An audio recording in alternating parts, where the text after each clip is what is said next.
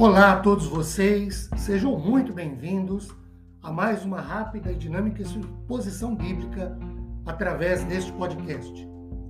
O objetivo é a edificação das nossas vidas e da nossa fé com o Senhor. Meu nome é Ricardo Bresciani, eu sou pastor da Igreja Presbiteriana Filadélfia de Araraquara, situada na Avenida Doutor Leite de Moraes, 521, na Vila Xavier.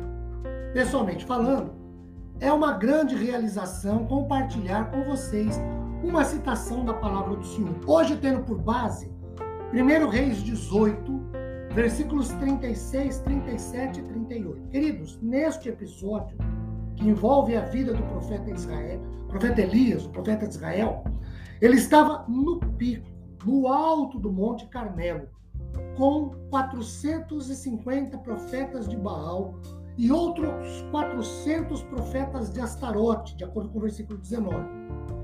São deuses filisteus.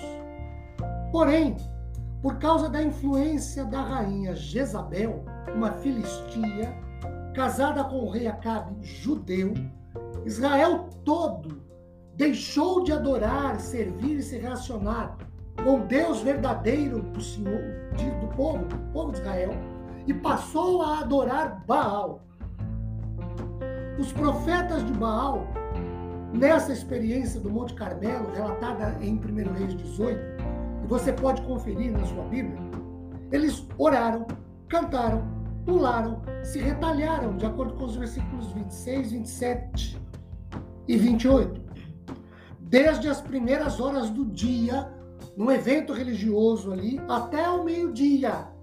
E de acordo com o versículo 29, eles não obtiveram resposta alguma de Baal. Aí, o profeta Elias, profeta do Senhor, assume a direção do evento, dos fatos, por sua vez, ora, busca o Senhor e Deus lhe responde imediatamente. O que nós podemos tirar daqui dessa rápida colocação? E você pode conferir na sua Bíblia é, esse relato de maneira mais dinâmica e efetiva. Primeiro, assim como Elias, nós precisamos aguardar o tempo oportuno para Deus responder às nossas orações. Olhando para o versículo 36, ele diz assim: No devido tempo, para se apresentar a oferta de manjares, aproximou-se o profeta Elias. Queridos, Elias não orou antes e nem depois, mas no tempo devido, na hora em que se tinha que orar. Elias não pediu respostas a Deus sobre aquele episódio, nem antes e nem depois. Mas ele aguardou o momento oportuno, o momento devido para Deus responder. Eu sei que isso não é muito fácil, mas isso tem que acontecer nas nossas vidas também. Orar no momento adequado. Antes não dá certo, depois pior ainda.